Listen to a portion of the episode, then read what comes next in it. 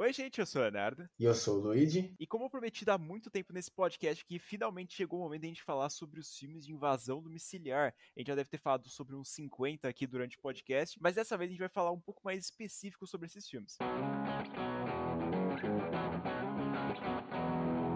Eu tenho que dizer que se existe algum gênero do terror que me deixa levemente incomodado ou talvez até assustado, se você quiser usar essa palavra, é o gênero de invasão domiciliar, porque é aquela coisa que é mais um contato, se o filme for bem feito, né, se não for aquela coisa muito fantasiosa, a gente acaba ficando com um leve cagaço, né, até porque mesmo que eu moro em apartamento em São Paulo, que eu duvido que alguém invadir minha casa, ainda assim assusta, né, principalmente porque os filmes que a gente vai trazer aqui, os filmes que a gente viu e gosta de invasão domiciliar, geralmente eles são bem fortes, assim, e bem feitos. Realmente esse tema, assim, ele é muito bem aprofundado no terror. Tem alguns filmes aqui que eles são muito bons e tem outros também que são um total lixo e, obviamente, como todo podcast aqui do canal Sem Memória, a gente vai esculachar esses filmes. Mas já começando a falar sobre alguns outros filmes que são bons, como um que a gente já comentou aqui no nosso podcast, a gente também já comentou lá no nosso canal sobre os dois filmes que tem, que é o Don't Brief, ou também, ou também conhecido aqui no Brasil como O Homem das Trevas, que é aquele filme lá que o cara ele é cego e o pessoal invade a casa dele, só que simplesmente o cara se torna o vilão porque ele começa a arregaçar os novos na porrada. Eu gosto que você já começou com um tópico sensível, porque o primeiro filme a gente ama, inclusive a gente até levou como filme solo pro canal, não só porque ia sair a sequência, mas porque a gente gosta do filme. E aí, né, a gente sabe o que aconteceu no segundo filme, então eu vou fingir que ele não existe para falar no podcast, porque eu não quero começar a ficar puto já logo no começo. E tem logo que falar que O Homem nas Trevas é um exemplo de um filme bem feito, e além de tudo, é um não só um filme bem feito, mas uma história legal, porque a gente está acostumado com invasão domiciliar de sempre a pessoa ser praticamente inútil, né? Sempre ser frágil e sempre se fuder, porque os invasores vão lá e acabam matando ela e fazendo jogos sádicos. E nesse filme aqui acaba sendo o contrário, né? As pessoas invadindo a casa da pessoa errada. Isso é muito legal, até porque, como eles estão acostumados a invadir casa e essas coisas, eles ainda são inteligentes. Então acaba sendo meio que uma batalha de braço contra cérebro. E no final acaba sendo legal porque a gente ganha no entretenimento e também ganha na história, porque a menina sobrevive, né? Ou não, também não sei porque ela não aparece no segundo filme, né? Então, foda-se. A gente sempre fica com aquele sentimento de que o pessoal que tá invadindo as casas são filhos da puta, mas depois que é desenvolvido o motivo deles estarem fazendo aquilo, da menina querer sair da casa abusiva dos pais, e também dos outros lá que eles são um pouco menos desenvolvidos do que a protagonista, eles vão lá e começam a ter bastante desenvolvimento e a gente começa até a se apegar com eles no final do filme, até torcer para eles sobreviverem. Infelizmente só sobra a menina, mas também foi criado um novo personagem místico, assim, vamos dizer, no terror, que é um cara cego militar que, mano, ele realmente espanca os caras, porque ele tem todos os artifícios, ele tem as armadilhas dele para saber o que tá acontecendo, e também, como ele tinha comentado, tem essa inversão de papéis que ele acaba virando vilão, não só porque ele tá se defendendo ali, mas também é descoberto que tem uma pessoa no porão dele, então a gente sabe que ele não é uma boa pessoa. E eu acho, inclusive, que pelo menos dos filmes que a gente listou aqui, eu acho até do Invasão Domiciliar em geral, o Homem nas Trevas é o que mais desenvolve todo mundo, né? Tudo bem que os outros protagonistas, eles não são tão desenvolvidos, é mais a nossa protagonista geral mesmo, a Final Girl, né?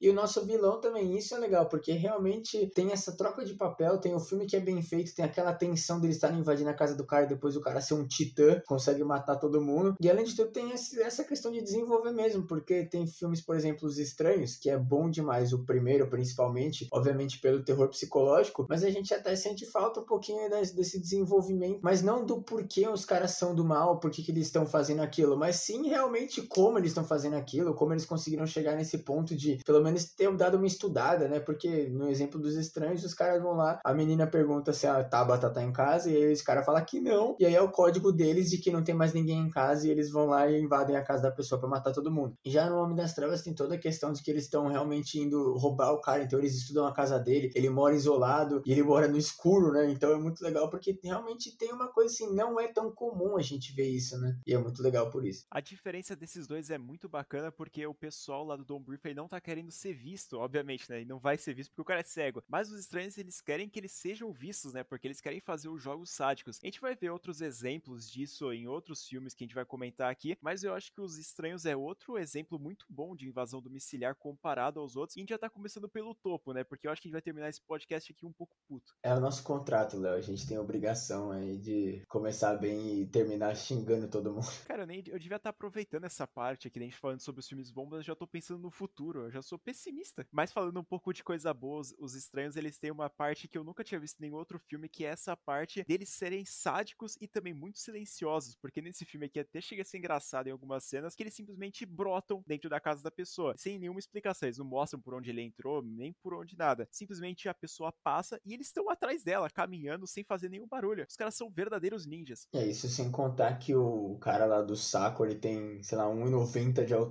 deve calçar 50 e não faz barulho na casa de madeira, foda-se.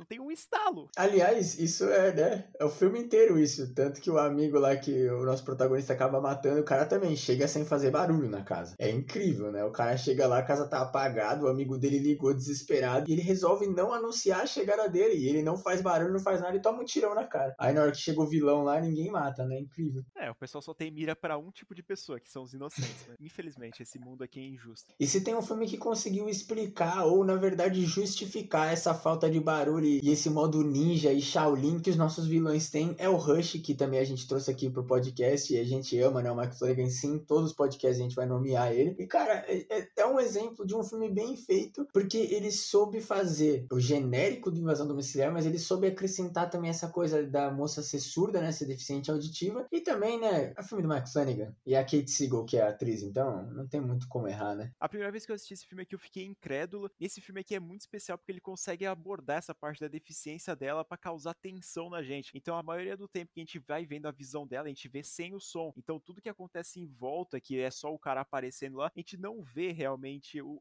ele fazendo algum barulho, alguma coisa. Só quando a gente tá vendo mesmo a visão dele observando ela. E já nas primeiras cenas também mostra ela cozinhando, já mostrando como é que é a vida dela e ela não conseguir ver o que tá acontecendo. Já tem até a primeira morte da amiga dela lá e ela não consegue ver nada disso e depois começa os jogos sádicos porque ele percebe que ela é surda. Por isso ele não estaria fazendo o que ele tá fazendo. Ele é só um cuzão, né? Isso do Rush é muito legal porque é uma das coisas genéricas que acontecem nos filmes de invasão domiciliar é que os vilões eles conseguem invadir uma casa que eles nunca foram na vida deles, que eles não observaram nem por, sei lá, 10 minutos antes de invadir a casa, e eles sabem onde tá tudo, sabem onde instala a madeira, onde não instala a madeira. Então é muito legal porque como tem esse artifício, né, que obviamente, né, é uma coisa do roteiro de conseguir deixar a gente mais tenso ainda porque ela vai se fuder uma hora ou outra, mas acaba sendo inteligente porque consegue explicar de como que o nosso vilão ele ia conseguir realmente entrar na casa, ver as coisas, descobrir mais ou menos o layout da casa, né? Roubar o celular dela, que ele também faz isso, e sem chamar a atenção dela. E isso até acontece, por exemplo, nos estranhos, que é ridículo, porque os caras, como o Léo disse, eles brotam do, no meio da casa. E até acontece um pouquinho também no Homem das Trevas, que, né,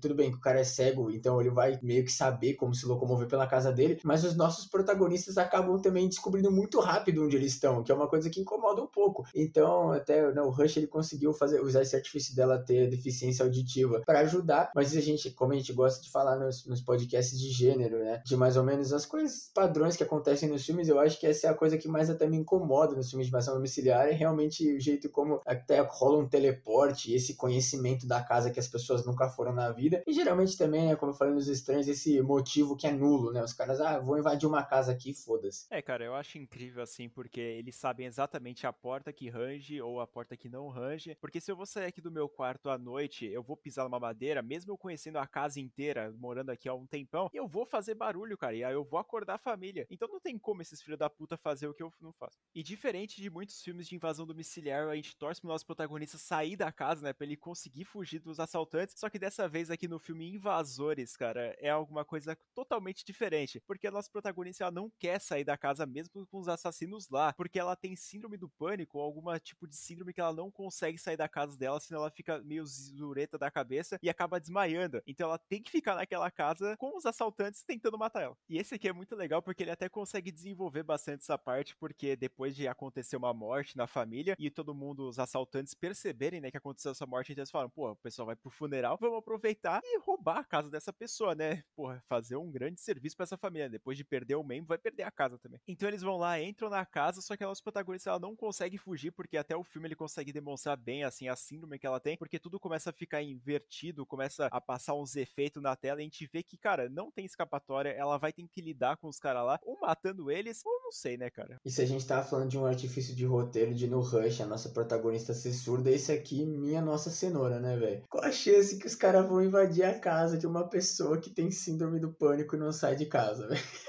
Porra, é foda, mano. É o legal é que o filme não dá aquela justificada ridícula de assim, os caras têm o conhecimento pleno da casa e da agenda das pessoas que moram lá, né? Mas também, porra, aí é de fuder o cu do palhaço também, né, mano? Os caras invadem a casa e a pessoa tá lá e a pessoa não consegue sair porque ela não consegue sair, velho.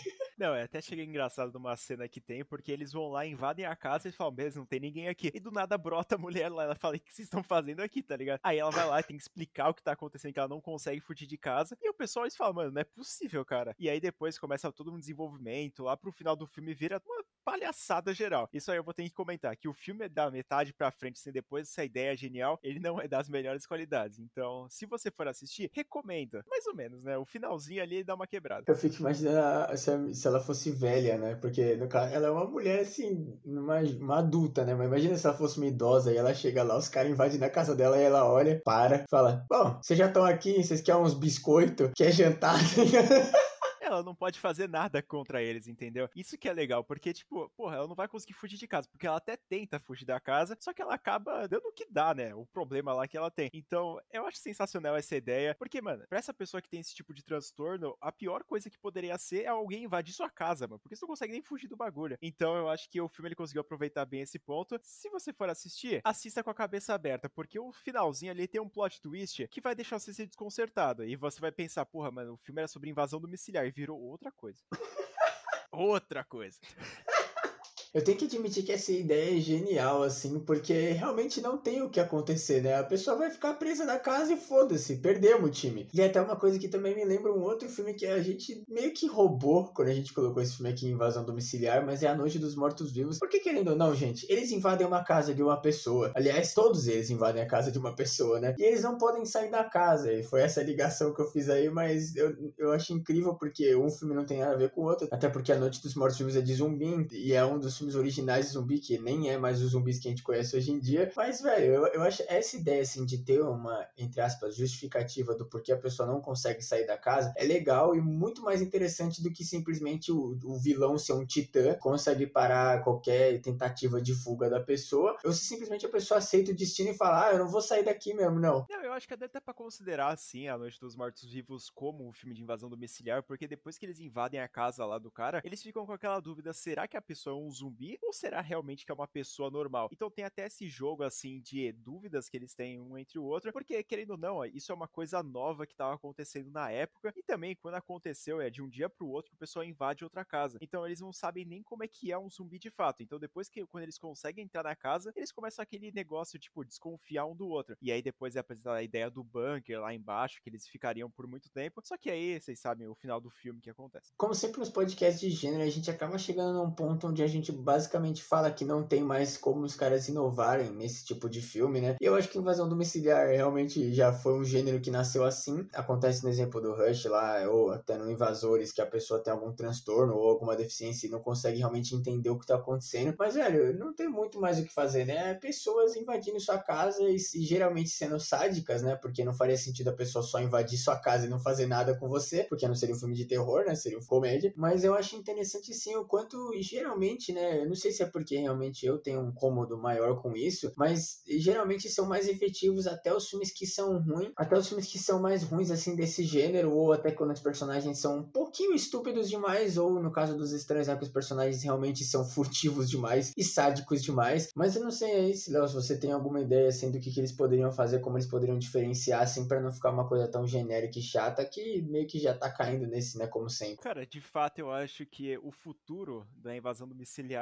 é muito breve. O que, que vai acontecer, o final dele tá pra terminar, creio eu, né? Porque se a gente tivesse uma ideia genial, a gente estaria em Hollywood. Não, é impossível, assim, você dar uma transformada a mais. Porque você já teve protagonista surdo, já teve protagonista cego, já teve gente com transtorno que não consegue sair da casa. É difícil dar uma aprofundada, assim. Mas tem um filme até que conseguiu até dar uma inovada e conseguiu trazer o Chan, assim, que foi o filme do Jordan Peele lá, que ele trouxe o filme Nós. Porque, cara, ele conseguiu trazer alguma coisa diferente com aqueles clones maus lá que invadem a casa mas também ele transformou a parte da invasão domiciliar não mais num terror e sim numa parte mais de comédia, né? Porque os nossos protagonistas do filme, eles conseguem fazer bastante humor em cima disso. Incrivelmente ainda tem bastante terror das cópias estranhas lá com um olhar muito sombrio, mas ainda tem bastante comédia e também a direção do Jordan Peele é alguma coisa excelente. Então eu acho que é um filme que ele conseguiu dar uma diferenciada, mas também é mais do mesmo, em quesitos da invasão domiciliar, não do filme. Eu acho interessante essa ideia do nós de ter os doppelgangers, né, os clones malditos, porque isso se for feito de um jeito mais misterioso, né, onde a gente realmente não sabe quem que a gente está assistindo, acaba sendo muito legal porque a gente pode em um ponto estar tá torcendo pro vilão ou realmente estar acompanhando o vilão, né? Isso é muito interessante para mim, até porque é uma coisa que geralmente não acontece. O cinema em geral, ele é sempre muito claro nas ideias dele, né? Sempre tem o vilão que é do mal porque ele é do mal e sempre tem o herói que é do bem porque ele é do bem. Ou tem a vítima, né, no caso da invasão domiciliar, que também só sofre, não consegue fazer porra nenhuma. E aí eu acho interessante essa ideia de realmente dar essa misturada que nem também aconteceu no Homem das Trevas, da gente realmente estar tá torcendo pros vilões depois no final do filme, porque teoricamente eles estão invadindo a casa do cara. Só que depois eles se fodem tanto que a gente espera que eles consigam fugir da casa. Como não assistiu nós ainda, não sei nem se isso acontece, mas eu acho que isso seria uma ideia interessante, até num filme de invasão domiciliar que consegue ter essa ideia dos clones, de realmente você não saber quem você tá acompanhando, mas não para ser confuso, e sim para realmente fazer você ficar o tempo inteiro pensando, putz, quem vai matar quem, sabe? Para quem que eu tenho que torcer? Quem que realmente é o vilão, que é realmente o protagonista? Cara, você falou de doppelganger, essas coisas, e eu vou falar um negócio que não tem nada a ver com invasão domiciliar, mas eu lembrei automaticamente do Eu Sei Que Você no Verão Passado, a série que teve, que tem as duas gêmeas, né? Que aí uma delas morre e a outra fica viva. E eu falei, mano, será que eu tô criando uma teoria muito maluca da minha cabeça se uma tá viva ou não tá? Porque eu fui lá, eu tava assistindo pelo Prime Video, né? Que é exclusivo de lá. Aí eu tava olhando o raio-x, né? Dos atores que estavam lá. E sempre aparecia da mesma atriz tá interpretando as duas personagens na tela, sendo que só tinha uma aparecendo na tela. Eu falei, mano, será que elas estão invertendo os papéis ali na hora? O que, que tá acontecendo? E no final das contas, não tinha nada a ver com isso. Eu só fiquei maluco da cabeça mesmo.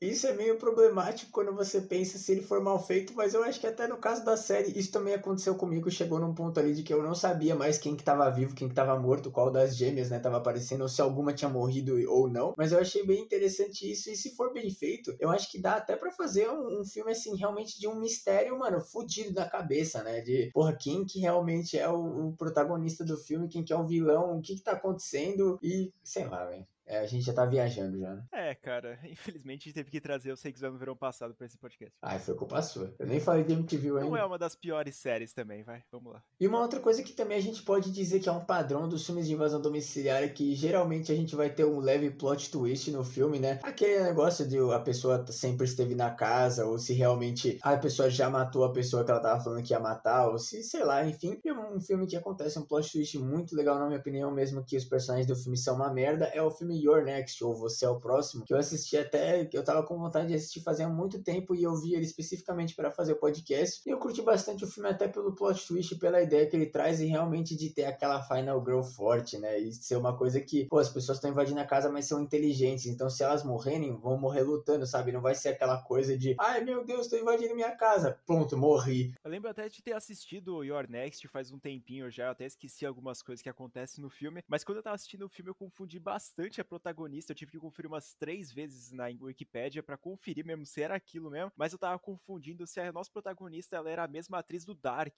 porque, cara, ela é simplesmente idêntica, só que ela não tem nada a ver com isso, ela é de outra nacionalidade, eu tava viajando, mas quando eu tava assistindo o filme, além de ficar confuso com a protagonista da atriz que fazia ela, eu fiquei também um pouco confuso na resolução final, assim, do que que era o proposto, né, porque o pessoal tava tentando invadir a casa, as cenas de ação que acontecem nesse filme aqui são sensacionais, então eu acho que ele até dá uma compensada bastante nessa parte da história. A protagonista ser forte pra caralho, ter treinamento militar, sei lá o que, isso contribui bastante porque mostra que ela não é uma qualquer, né, que só tá tomando bala. E isso é muito legal por ele mostrar que não precisa sempre só ter uma pessoa inútil. É legal como porque a gente consegue balancear, principalmente nesse filme aqui, que é uma outra coisa que geralmente não acontece em filmes de invasão domiciliar, porque no máximo é um casal ou uma família e geralmente todo mundo é imbecil e acaba morrendo muito facilmente depois de tentar fugir ou tentar lutar com com os invasores e acabam morrendo. Mas é legal porque, como esse filme aqui tem bastante personagem, mesmo que nenhum é desenvolvido e a maioria é uma bosta, acaba sendo legal porque a gente vê que a nossa protagonista ainda vai ser muito forte. A gente tem aquele contrapeso das pessoas que são inúteis, sabe? Então é legal porque fica aquela tensão de, pô, ela vai ter que proteger as pessoas e ao mesmo tempo as pessoas vão acabar protegendo ela, porque ela, se ela tá protegendo elas, uma hora ela pode ser atacada. E obviamente os invasores uma hora vão sacar que ela é inteligente pra caralho, fodida lá, tem treinamento militar e essas coisas. Então é legal e eu acho que isso poderia ser uma coisa que talvez acontecesse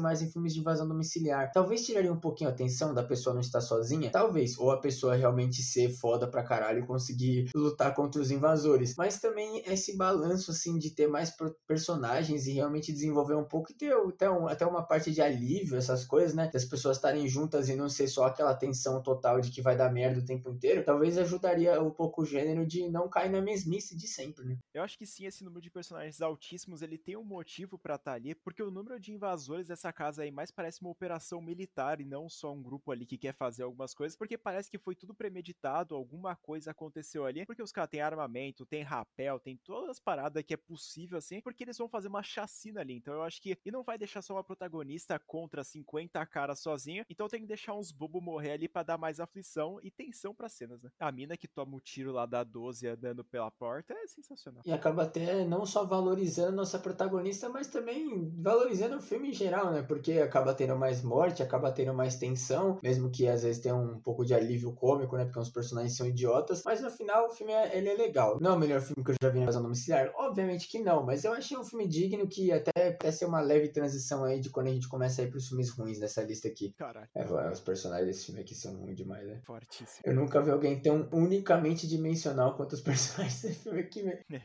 E já trocando da água pro vinho, eu vou falar sobre o filme Mãe, que tem a Jennifer Lawrence, que diferentemente dos outros filmes que a gente falou sobre pessoas invadindo para matar as outras nessa lista aqui, o filme Mãe é simplesmente surreal. Eu fui assistir o filme, eu terminei ele, não entendi porra nenhuma. Eu tive que pesquisar na internet alguns motivos, assim, algumas coisas que aconteceu no filme porque eu não entendi nada. E a justificativa para ele ser tão complexo assim que ele é meio que inspirado nos casos da Bíblia. E como eu não sou um leitor fiel da Bíblia, eu acabei não entendendo nada. E eu digo isso porque o filme Mãe, ele não conta a história de pessoas tentando invadir a casa para matar, e sim de pessoas folgadas entrando na casa da menina e ela ficando puta e falando: pelo amor de Deus, meu marido, me ajuda, eu tô grávida. Tira esse pessoal daqui. Só que esse bicho não faz nada e ajuda os folgados a entrar na casa lá. E aí do nada chega umas 50 pessoas que tá morando na casa e fazendo merda. Eu não sei o que significa isso. O filme ele tem muitos planos que ele foca mais na cara de Jennifer Lawrence do que em outros ambientes. Ele não mostra coisas que não tá acontecendo em volta dela. Então, por exemplo, muitas cenas que ela tá perplexa ou tá muito confusa que nem a gente, a câmera ela vai diretamente na cara dela. Então a gente vê a reação e também aquela parte da claustrofobia, né? Da gente não conseguir sair daquela situação. Porque, cara, quando pessoas vão entrando na sua casa e a única pessoa que pode te ajudar é o seu marido, e ele não tá ajudando de jeito nenhum, ele tá tentando ajudar as pessoas e não ela mesma, e também ela tá grávida naquela situação, você fala, mano, ela vai perder o bebê a qualquer momento, porque essa mulher vai surtar. Os caras só faz merda, eles quebram as coisas. Chega a gente, começa a arrumar treta dentro da casa, pergunta se pode morar lá por um tempo. É simplesmente surreal esse filme aqui. Ele é confuso, sim, mas eu acho que por conta da qualidade dele, eu acho que vale muito a pena a sua Depois de massacrar o sonho do amigo que queria ver o filme, o Léo diz pra gente assistir. É incrível, né? Ah, cara, um vídeo no YouTube resolve tudo. E tá aí uma outra coisa que poderia também acontecer em filmes de invasão domiciliar é mais a questão do terror psicológico. A gente tá, assim, tendo um terror psicológico da pessoa tá invadindo a casa da outra e fazendo merda? Sim, mas eu acho que o maior medo que a gente sente enquanto a gente tá assistindo esse filme é de como e quando a pessoa vai morrer, né? Por exemplo, no caso dos estranhos, ou até se a gente quiser fazer essa heresia de colocar junto quando um estranho liga, a gente acaba sentindo que, cara, é, é mais um nervoso assim de do que que tá acontecendo, de quando a pessoa vai morrer. Porque chega um ponto do filme que a gente sabe que os nossos protagonistas vão morrer ou que eles vão se fuder. Eles vão conseguir fugir daquela situação. Então deixa de ser um terror psicológico e deixa mais de ser um, assim, um terror de, pô, o que que eles vão fazer até matar? Que eu acho que poderia ser uma coisa mais aprofundada no invasão domiciliar. Realmente ter, assim, toda essa questão claustrofóbica, esse negócio, assim, até esse abuso psicológico seria muito mais interessante ver do que, ah, cheguei aí na sua casa, vou te matar. Incrivelmente, os filmes que a gente gosta mais é mais a questão nessa de eu vou invadir sua casa e te matar. Mas tudo bem, a gente ignora essa parte. E o Luigi, ele tá cobrando, assim, de acontecer coisas dentro do filme, né? Dos caras ir lá matar ou ter o terror psicológico. A gente já tem que começar a falar sobre alguns filmes merdas aqui, né? Que é o Vende-se Essa Casa, que é um filme que não acontece nada. Se a gente tava reclamando dos invasores, eles terem um layout completo da casa, né? Saber onde fica cada quarto, onde fica cada janela, onde cada porta faz barulho ou a madeira. Nesse filme aqui é inacreditável a capacidade dos filhos da puta de colocar um maluco que ele consegue invadir uma casa, porque a casa lá tá open house, né, em inglês que fala, porque a pessoa tá vendendo a casa e as pessoas que estão morando lá estão morando meio de favor até a pessoa conseguir vender a casa. E aí o cidadão simplesmente invade a casa e começa a atormentar a vida das pessoas. E incrivelmente eles percebem que tem coisa errada acontecendo e eles não fazem nada. Então, mano, volta naquela questão de ser personagem besta, ser vilão sem motivo e realmente o filme em geral um lixo. Eu acho que o Vende-se Essa Casa é mais uma coisa que a Netflix fez ali só pra ocupar e mesmo gastar o dinheiro das assinaturas, porque não é possível. Eles foram lá, pegaram o hype do ator que ele tá, tinha feito lá o 30 Reasons Why, mas cara, não faz o menor sentido esse filme aqui. Depois que o filme saiu, eu fui ver as críticas falando sobre eles, falaram, mano, que filme de merda. Não acontece de nada. E ele não serve nem como um terror psicológico, ele é só um bagulho chato mesmo. Então, se você tem um assassino na sua casa, que ele vai fazer alguns jogos com você, ou ele vai fazer alguma coisa, beleza. Mas nesse filme aqui, o cara, a única coisa que ele faz é, enquanto as pessoas estão dormindo, ele chega perto da pessoa e corta a câmera. Eu acho que a coisa que mais dá, dá medo, assim, mostra que o cara é sádico, entre aspas, é mais a parte do final do filme, que ele realmente começa a despirocar de vez e ir para cima dos nossos protagonistas. Mas até isso acontecer, cara, você fica tanto tempo sem acontecer porra nenhuma que você desiste. Quando começa a acontecer coisa que seria interessante, você não tá mais interessado em ver se só quer que o filme acabe. Você tá assistindo na base do ódio. Meter a soneca durante o filme, você acorda pro finalzinho e aproveita. Ou nem aproveitar, né? Que eu acho que nem o final é bom. Eu falei que é um pouco mais assustador e mais incômodo, mas não. E já até falando sobre o filme que rendeu um vídeo pro nosso canal, a gente vai comentar aqui sobre Continue Assistindo, que tem a nossa querida Bella Thorne e o filho do Rick, do The Walking Dead, fazendo uns absurdos em tela. E tem o Lifonel também, não pode esquecer. E tem o Doutor Fantástico do Quarteto Fantástico, do primeiro, original. Puta, é verdade. Todo mundo nessa merda é conhecido, velho. Caralho, velho. E ninguém, nenhum agente falou esse roteiro é uma merda, não faça esse filme. Que bagulho surreal, mano. E se a gente tá falando sobre filme genérico, filme chato que não acontece nada, esse aqui tá no topo da minha lista. Porque eles tentam fazer coisa, eles tentam fazer terror, mas, mano, é tão ridículo. Toda a questão das câmeras no micro-ondas, no saleiro, todos esses bagulho. Você fica tão puto com essa apresentação ridícula de um motivo, ou de até de como os vilões conseguem saber e prever o que os, os protagonistas vão fazer, que quando realmente acontece essas coisas que era pra ser impactante, além de não serem impactantes porque a gente não liga pros personagens, é, é uma merda. Mano, eu acabei de ter um insight aqui, porque o filme do Continue Assistindo é uma ideia genial. Só que, cara, eu acabei de desenvolver um roteiro na minha cabeça. Vamos lá, vamos acompanhar. Continue Assistindo, ele é um filme found footage. Então a gente vai acompanhar as câmeras que os assaltantes colocaram lá na casa da pessoa pra, tipo, monitorar e mostrar os vídeos sádicos lá que eles fazem com as pessoas. Só que, cara, imagina se a gente faz um filme found footage de invasão domiciliar. Então, tipo, a pessoa tá lá, tranquila na casa dela, e ela começa a ouvir alguns barulhos. Então ela fala, pô, vou gravar. E aí começa a acontecer algumas coisas e a gente vê pela tela da pessoa essas invasão acontecendo. Seria sensacional. Ou alguma coisa mais legal ainda se a gente visse o invasor. Interessantíssimo. O cara, ele tá fazendo vídeo pro YouTube. Mas eu acho que seria até um filme muito espetacular, cara. Imagina você ligar a câmera no visão noturna e começar, tipo, rondar a sua casa, fazer armadilha, essas coisas. E não found footage, porque, cara, normalmente você pode até. E até pensei em algumas cenas aqui de você colocar câmera e você montando a armadilha e passar o cara na janela, assim. Porra, é uma coisa sensacional. E acho que a gente devia investir, mano. Filme found footage é barato de fazer. E até seria legal de ver a claustrofobia, porque você quer ser mais desesperador do que você tá tendo sua casa invadida. Não tem nem aquela questão mais de filme de você tá vendo por fora, e sim você tá vendo a, a mão ou a visão da pessoa, né, que tá sendo invadida. É claustrofóbico e desesperador pra caralho, vamos combinar, né? E já que a gente falou de alguma coisa que é claustrofóbica, eu não sei se existe alguma coisa no planeta que é mais claustrofóbica de um quarto do pânico. Nunca vai existir isso, eu acho que nem nos Estados Unidos tem isso, né? Muito fake, coisa de cinema. Mas é aquele quartinho que é minúsculo, que geralmente, se a sua casa tem câmera, tem as câmeras instaladas lá para você conseguir enxergar o que tá acontecendo. E o caso desse filme é que as pessoas invadem a casa da mulher e da filha dela e elas vão e se trancam no quarto do pânico. E o filme inteiro é os invasores tentando entrar depois que eles descobrem que elas estão lá. E eu acho isso muito interessante porque realmente é um negócio assim de que não tem para onde elas irem. Não tem como elas fugirem e como é um ambiente pequeno e desesperador, porque elas estão vendo na câmera que os caras estão lá batendo tentando derrubar a porta, é desesperador pra caralho. Eu não lembro se esse filme é bom, na verdade eu nem lembro de ter assistido ele, eu sei que eu vi, porque eu vi imagens, essas coisas, eu lembro disso na minha memória, mas eu não lembro como que o filme é, então eu vou falar que ele é um meio termo aqui, sem ser muito bomba, mas também não é ser muito bom. Mas eu acho que a ideia é genial. Eu não duvido nada desses americanos estranhos aí ter essas coisas aí de quarto do pânico. Eu já vi um monte de vídeo do TikTok dos caras ter um cubículo em cima da porta que eles sobem se tiver tiroteio ou assalto. Então não duvido nada que eles tenham essa porra aí mesmo. Mas já falando sobre outro quarto do pânico que a gente fica meio incrédulo assim de acreditar aí, que é de um filme que muito questionável, na verdade, é uma noite de crime que é basicamente você se esconder na sua casa pra gente não matar você. Mano, eu não sei se eu fico feliz que quando chegou para continuar a franquia Uma Noite de Crime, que nem devia ser uma franquia, porque o primeiro filme é ruim, mas enfim, quando eles chegaram, eles perceberam que na verdade o que a gente queria ver nessa ideia genial de ter uma noite onde todo o crime é liberado é ver os crimes, né? Porque a gente ficar acompanhando uma família que tá com medo de sair, medo de morrer, é chato demais, cara. E não acontece nada. Isso sem contar que volta lá que a gente falou no começo do podcast, que além de ser uma coisa genérica de, né, quando os caras vão entrar porque sim, porque eles são sádicos, porque o motivo deles que eles estão tentando invadir a casa é porque os nossos protagonistas estão refugiando um preto, então os caras querem matar o preto porque sim, e aí eles invadem a casa, não tem motivo nenhum para eles invadirem isso, e todo mundo é besta, porque eles não ficam juntos em momento nenhum, mesmo que a casa é minúscula. É, é surreal, assim, porque, cara, a ideia em si da Numa Noite de Crime é uma das melhores que existe, assim, pra uma franquia ou até mesmo pra um filme solo. Só que nesse aqui eles conseguiram aproveitar totalmente ao contrário disso, porque, cara, Uma Noite de Crime é basicamente você matar alguma pessoa, expurgar ela, né, que eles falam, para meio que extravasar a sua raiva ali no momento. Então, provavelmente muitas pessoas vão estar tá cometendo crimes ali na cidade. A gente vai ter que ver os impactos que aquilo causou naquela noite. Mas o primeiro filme, ele conta a história só de uma família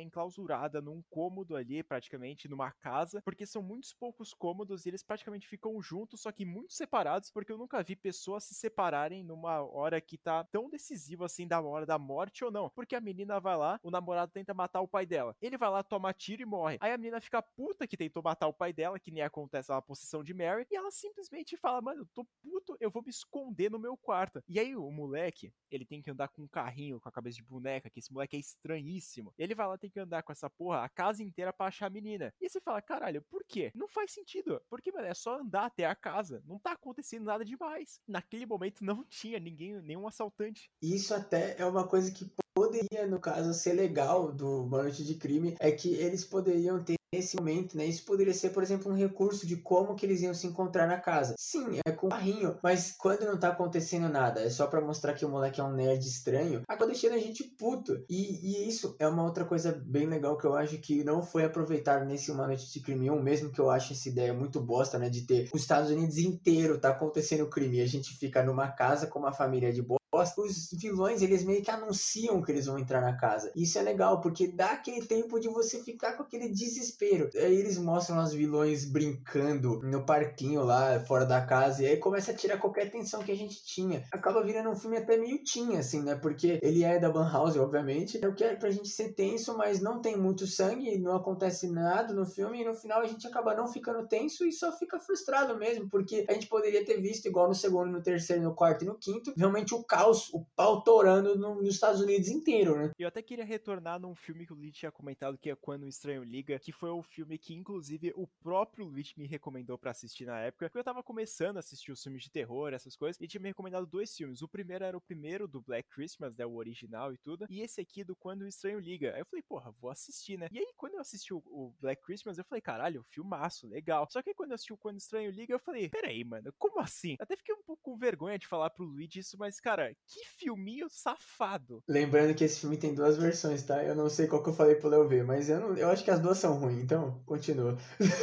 Inclusive, eu assisti as duas já. Eu assisti a antiga e a nova. E a nova é muito pior, obviamente. A primeira é muito legalzinha até. Então eu tava meio certo. Lembrando que. Eu, eu, não, gente, eu tenho que explicar. Eu recomendei esse filme pro Léo. Eu nem lembrava o que acontecia nele, velho. É que o Léo pediu pra eu falar coisas de invasão domiciliar. Eu tinha acabado de assistir o Black Christmas. Eu tava no hype, entendeu? Aí eu falei, ah, quando Estranho Liga tem uma invasão domiciliar. Eu vou recomendar pra ele ver. Eu não sabia que acontecia merda no filme. Depois eu fui rever e é um lixo mesmo. Mas o Quando Estranho Liga, cara, é a definição de genérico genérico e clichê possível, assim. Porque ele até acompanha aquela história da lenda urbana, né? Da babá lá com as duas crianças cuidando e tem o um assassino que liga, que ele tá dentro da casa e tudo. Só que a solução, o final desse filme aqui é simplesmente chato e não acontece nada. Você consegue prever o que vai acontecer, mesmo impossivelmente prever, né, o que vai acontecer, porque o assassino, ele não é explicado antes do filme, não é apresentado. Ele simplesmente é um brother careca aleatório. Que não faz nada, porque no final ele nem consegue matar ninguém. E aí o filme ainda termina sem ele matar as crianças, sem fazer o que a lenda urbana dizia lá. E, cara, ele é, sei lá o que acontece com ele, cara. Eu acho que é um dos filmes que eu fiquei mais frustrado, assim, quando eu comecei a assistir. Eu falei, mano, será que vale a pena continuar assistindo o filme que o Luiz recomenda? Eu tinha recomendado um dos melhores filmes que, que existe de terror e o cara manda essa. Vai tomar no olho do seu cu, você entrar na playlist de filme merda, todo filme eu, eu começo falando que você que trouxe o filme pro canal, velho. Cara, você não me recomendou assistir Countdown, então não é das melhores filmes do mundo. Mas isso aqui são basicamente os filmes que a gente conseguiu lembrar, a gente até conseguiu dar umas ideias aí do que, que seria legal para fazer no filme de invasão domiciliar. Mas resumindo, gente, o que vocês sabem, né? O que, que é o filme de invasão domiciliar é basicamente quando a pessoa invade sua casa para te matar. Não tem muito como fugir disso. A gente até não comentou uns filmes que a gente achou procurando sobre filme de invasão domiciliar, que é o Funny Games, né? Violência gratuita, que é um dos clássicos aí, todo mundo acha incrível, mas, né? Não sei, porque é muito hypado, eu tenho medo disso. Tem um chama Colecionador de Corpos, que inclusive tem uma sequência, então talvez ele seja bom ou não. Não sei se eu tenho expectativa ou não. E um que é Agent to Dark, que é um filme que a gente nem sabe do que se trata, mas apareceu numa lista e a gente quis mencionar, porque talvez algum de vocês tenha assistido e vai mandar na nossa direct no Instagram se é bom ou não. E eu espero também que vocês tenham pego um bloco de notas, começar a anotar todos os filmes bons que a gente tinha comentado no começo do podcast, e vai lá e aproveita e assiste todos esses filmes e também manda lá o que você achou desses filmes, ou o que tá faltando aqui na nossa lista que você assistiu recentemente, ou também algum filme que você assistiu muito antigo, ou que você quer que a gente fale aqui do podcast, ou também lá no nosso canal, manda no direct e provavelmente vai fazer um vídeo ou um podcast sobre isso. Mas então é isso, a gente vai finalizando mais um podcast aqui. Se você tem alguma sugestão de tema, alguma coisa, manda também na nossa direct. Lembrando, obviamente, seguir o nosso Instagram, né, que a gente tá falando tanta direct. Vai lá na descrição aqui do podcast que tá o arroba sem memória podcast. Lá a gente tá lançando atualizações sobre esses podcasts que estão sendo lançados e também algumas notas e notícias sobre o mundo terror. E não menos importante, também tem o canal no YouTube, que é o canal Sem Memória. Lá a gente tá lançando vídeo toda quarta-feira e também algum vídeo extra na segunda ou na sexta. E lembrando de, se vocês quiserem manter contato com a gente, se vão na descrição do podcast e respondam a pergunta, ou vão na nossa direct de novo e respondam, e ou, ou manda pra gente mesmo no nosso Twitter e no Instagram pessoal. E não esquece de seguir o João também e o Leatherbox, nossa rede social de críticas, onde muitos filmes estão lá. Todos os links estão na descrição na plataforma que você estiver ouvindo. Muito obrigado por terem ouvido mais um episódio aqui do Podcast Sem Memória. Eu fui o Luiz. Eu fui o Leonardo. E até o próximo.